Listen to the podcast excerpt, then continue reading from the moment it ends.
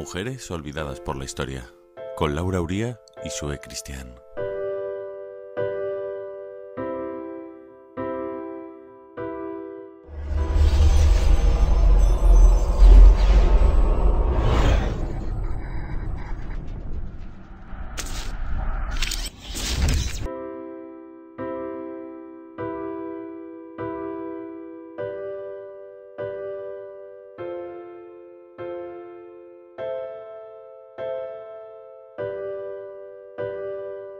Estás escuchando Mujeres Olvidadas por la Historia, tu programa de recuperación histórica. Como siempre regresamos para dar visibilidad a esas mujeres que fueron pioneras, valientes, descubridoras, entre otras muchas cosas. Esas mujeres de las que poco o nada se sabe, a pesar de sus grandes logros. Me llamo Laura Uría y junto a Sue Cristian te acompaño en un espacio donde damos voz a todas estas y otras mujeres que a día de hoy también están haciéndose notar Siempre recordamos que Sue Christian es ilustradora y diseñadora gráfica y que hace ya tiempo que está haciendo una labor preciosa de recuperación histórica sobre la vida de estas mujeres fuertes y valientes que se saltaron las normas estipuladas luchando para conseguir los derechos que hoy tenemos, todas ellas pioneras de nuestra historia mujeres incluidas en forma de ilustración en sus maravillosas agendas, disponibles en diferentes puntos físicamente y virtualmente a través de su blog volutasmoradas.com. En el programa de hoy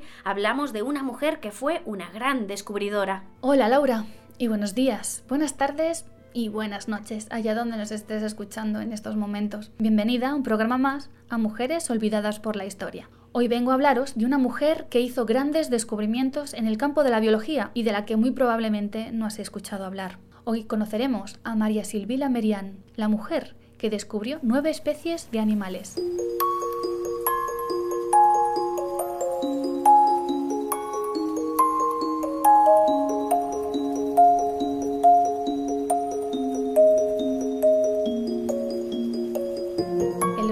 XVI y XVII, cuando comenzó a forjarse la revolución científica que dio origen a la ciencia moderna, las mujeres fueron excluidas de los centros de mayor actividad, las universidades y las academias. Tal circunstancia no logró impedir por completo su participación en la vida científica, si bien su número, en comparación con el de los hombres, no parece muy elevado. Hubo algunas que lograron, sin embargo, aunque fuera de manera minoritaria, imponer su presencia, al menos en ciertos ámbitos. Hubo grandes coleccionistas, destacadas entomólogas e importantes botánicas. Entre las múltiples razones que llevaron a la marginación femenina, destaca una cuestión que no puede considerarse menor, los viajes exploratorios a países lejanos. Mientras los naturalistas varones tuvieron la oportunidad de desplazarse por todo el mundo, solo unas pocas mujeres excepcionales emprendieron viajes para explorar la naturaleza. Muchas de ellas tuvieron que disfrazarse de hombre para poder llevar a cabo estas incursiones. A todas estas limitaciones hay que sumarle que los estudios e investigaciones hechos por mujeres naturalistas, incluso cuando proporcionaban nuevas o creativas interpretaciones, raramente tenían alguna influencia en la comunidad científica de la época, formada exclusivamente por y para los varones. Y si tal influencia se producía, se olvidaba con rapidez después de la muerte de su autora. Pese a todo, hubo algunas excepciones muy interesantes y quizás entre las más notorias destaca la alemana María Silvila Merian, que nació en Frankfurt el 2 de abril de 1647 y murió en Ámsterdam el 17 de enero de 1717.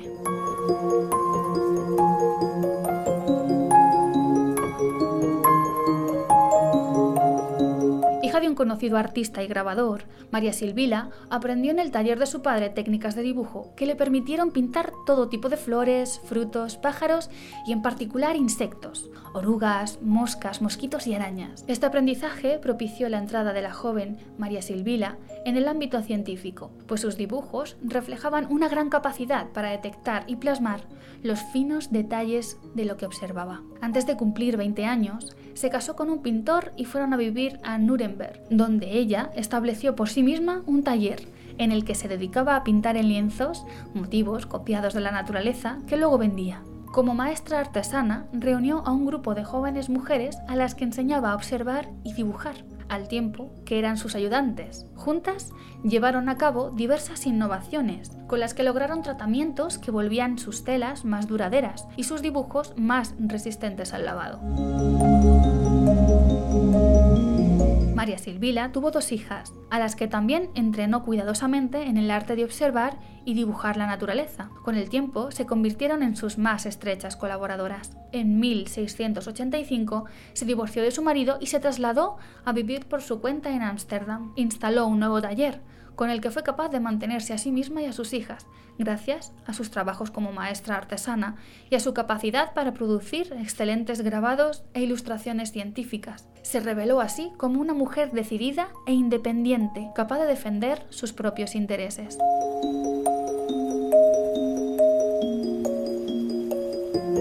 Carrera de María Silvila como naturalista respetada, comenzó con la publicación en 1679 de un libro titulado La oruga, maravillosa transformación y extraña alimentación floral, producto de largos años de observación e investigación. Esta obra incluye imágenes preciosas y precisas del ciclo de vida de los insectos, mostrando su evolución desde larva hasta mariposa, pasando por el estado de pupa o crisálida. Simultáneamente, la cuidadosa entomóloga aportaba minuciosos dibujos del tipo de plantas que servían de alimento en cada una de estas etapas. Aunque las mariposas diurnas y nocturnas eran el interés especial de María, también llevó a cabo importantes trabajos relacionados con la botánica. Así, en 1680 vio la luz su segundo libro, tan magníficamente ilustrado como el primero. Esta vez con flores copiadas directamente del natural. Estos excelentes dibujos tuvieron además utilidad artesanal, ya que sirvieron como modelos para bordados y pinturas en telas de seda y de lino. Con todo, la originalidad de María Silvila no se limitó a sus excelentes libros. En una época en la que la mayoría de las mujeres naturalistas se quedaban en casa clasificando las plantas y los animales de su localidad o aquellos que recibían desde el extranjero, ella fue capaz de emprender un largo viaje. En 1699, cuando tenía 52 años de edad, se embarcó junto a su hija Dorotea con destino a Surinam, la antigua Guayana holandesa, con el fin de recolectar y cultivar especímenes de flora y fauna exóticas.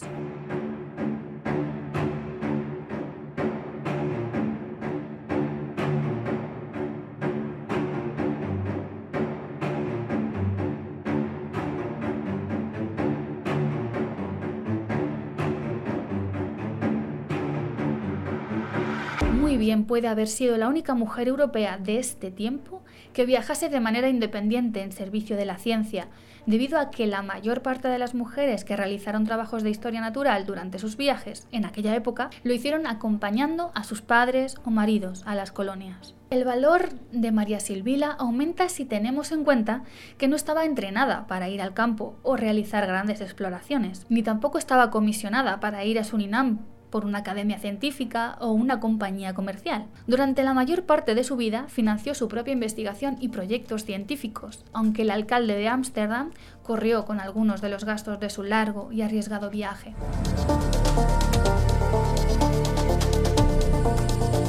Durante los dos años que María Silvira permaneció en Surinam, coleccionó, estudió y dibujó insectos y plantas de la región. Su idea inicial era pasar un largo periodo de tiempo explorando aquellas regiones, pero en 1701 enfermó de malaria y tuvo que regresar a Europa antes de lo que había previsto. Se instaló en Ámsterdam y recuperada su salud, logró convertir, con la colaboración de su hija, los resultados de su viaje en un gran éxito científico, un extraordinario libro titulado Metamorfosis de los insectos de Surinam. Fue su principal obra se publicó simultáneamente en latín y holandés y muy pronto se tradujo al francés. En 60 ilustraciones, María Silvila detallaba el ciclo de la vida de orugas, gusanos, polillas, mariposas, escarabajos, abejas y moscas. Se trata de un importantísimo trabajo cuyas ilustraciones revelaban a los europeos plantas que nunca hasta entonces se habían descrito o dibujado.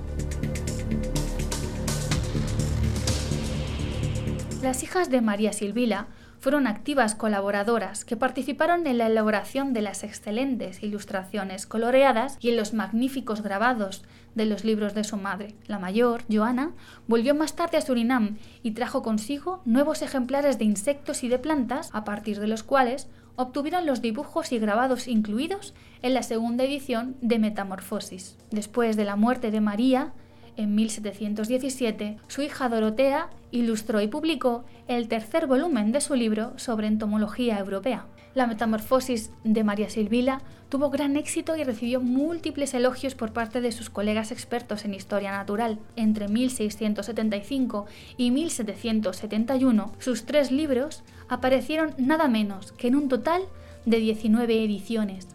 Su obra siguió alcanzando grandes cotas de popularidad durante el siglo XVIII y los inicios del siglo XIX. La obra de María Silvila no se limitó, sin embargo, a sus espléndidos libros. La contribución quizá más importante que tan singular mujer hizo a la entomología fue enriquecer notablemente la base empírica de la disciplina con nuevos descubrimientos. Prueba de ello es que nueve mariposas y dos escarabajos, además de un total de seis plantas, fueron bautizados con su nombre. No hay que olvidar que uno de los mayores honores que puede recibir un naturalista es que su nombre se utilice para designar a un nuevo organismo. El trabajo de María Silvila Merian como reconocen numerosos especialistas actuales, estuvo tan bien realizado fue tan rico y novedoso que durante mucho tiempo constituyó un referente fundamental en el campo de la entomología.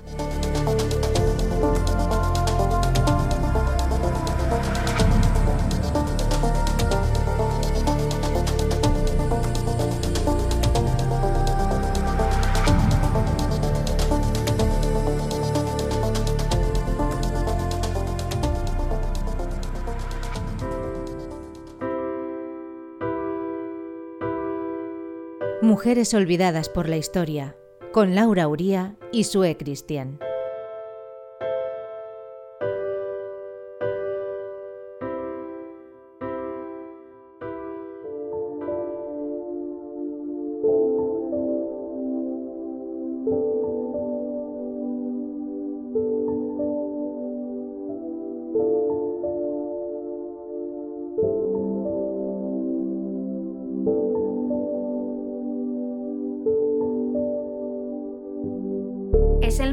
De dar paso a la sección Mujeres de hoy y de siempre, donde vamos recibiendo las historias que nos haces llegar a través de nuestras redes sociales, redes sociales que encuentras en mi página web luasoul.com y el increíble blog de Sue cristianvolutasmoradas.com, donde además puedes leer detenidamente las historias de todas las mujeres de las que hablamos aquí en nuestro programa. ¿A qué esperas? Escríbenos y haznos saber tu historia. Estaremos encantadas de escuchar lo que tienes que contarnos. Y hoy recibimos con gran cariño a Pabla Pérez.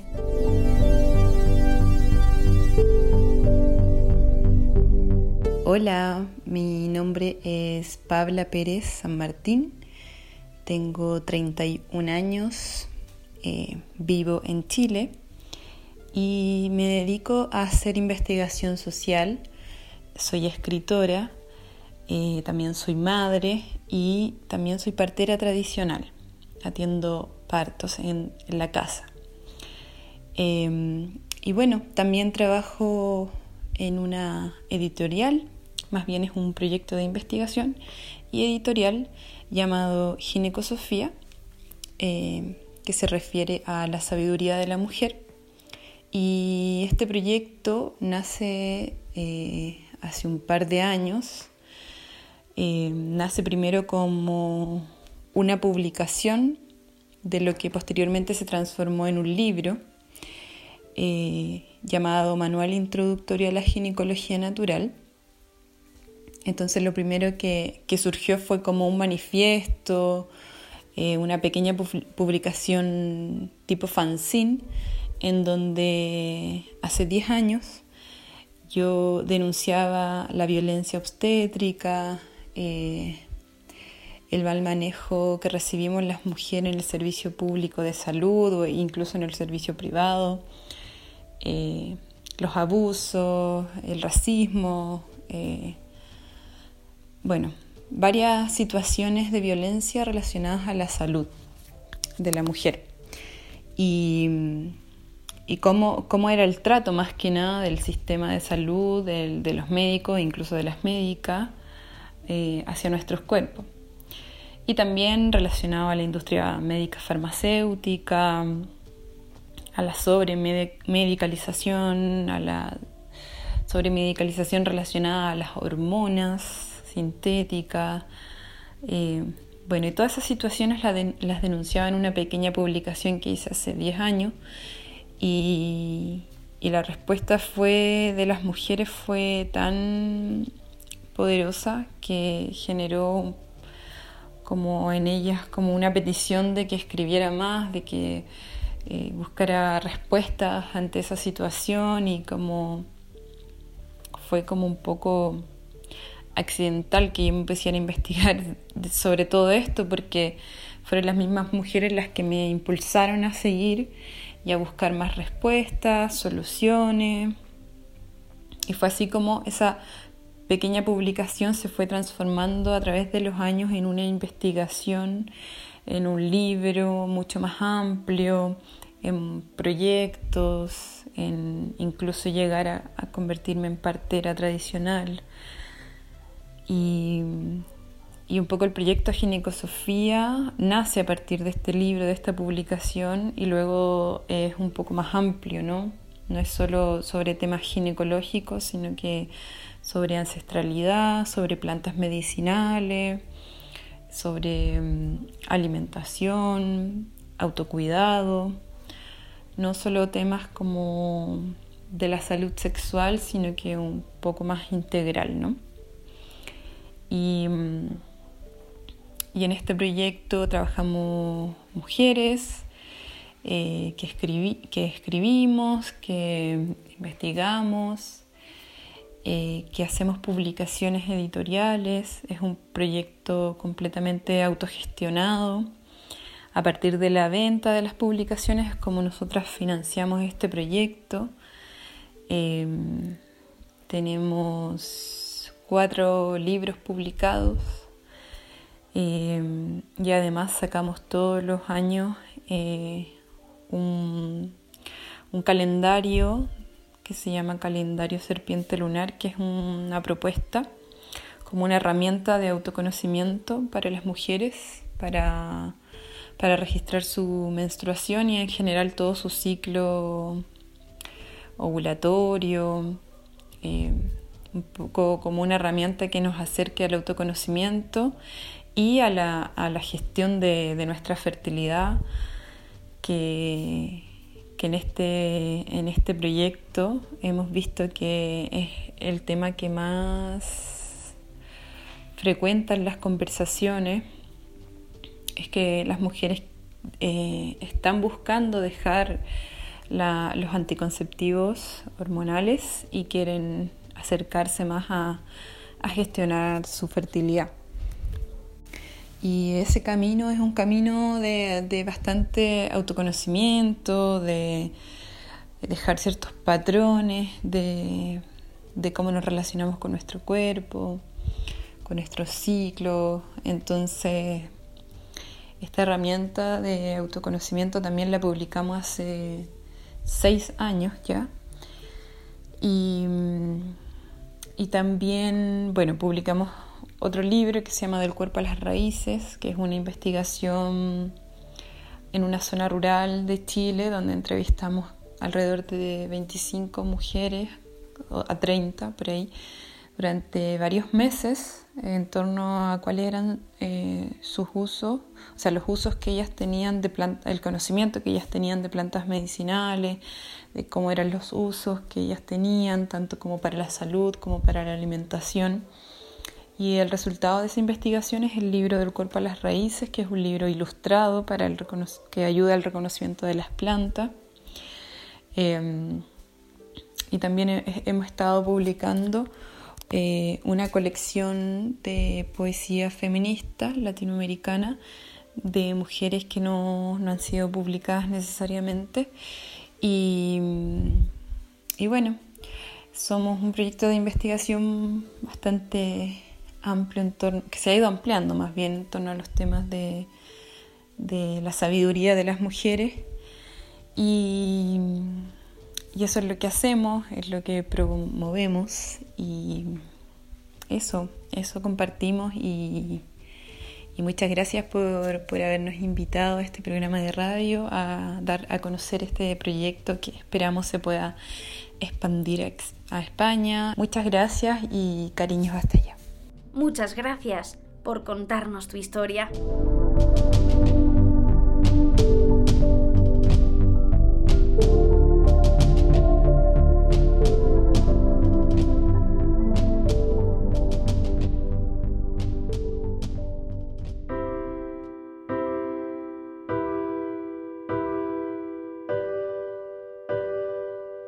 Mujeres olvidadas por la historia, con Laura Uría y Sue Cristian.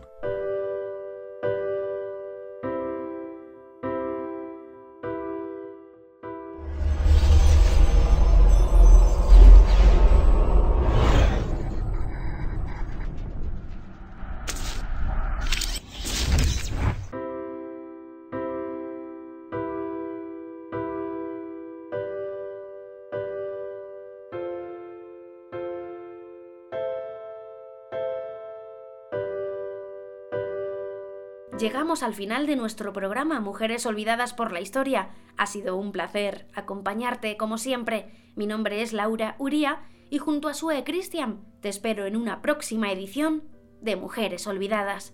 Gracias a la observación y la autofinanciación, María Silvila pudo hacer aportaciones científicas muy importantes. Imaginémonos la cantidad de aportaciones que podría haber conseguido si le hubieran dado crédito a su trabajo desde el principio y si hubiera obtenido financiación externa con la que poder realizar su trabajo más cómodamente. Ahora hablemos del presente. Imagínate lo que avanzaría la humanidad en la actualidad si a las mujeres científicas se las valorase tanto como a sus compañeros hombres. Imagina de lo que seríamos capaces. Las mujeres somos la mitad de la población mundial y tenemos mucho que aportar a la humanidad. Sigamos trabajando todas y todos unidos para que la igualdad de oportunidades sea día a día posible. Nos escuchamos pronto, muy pronto, en un nuevo programa de Mujeres Olvidadas por la Historia. Que nuestros nombres no se borren de la historia.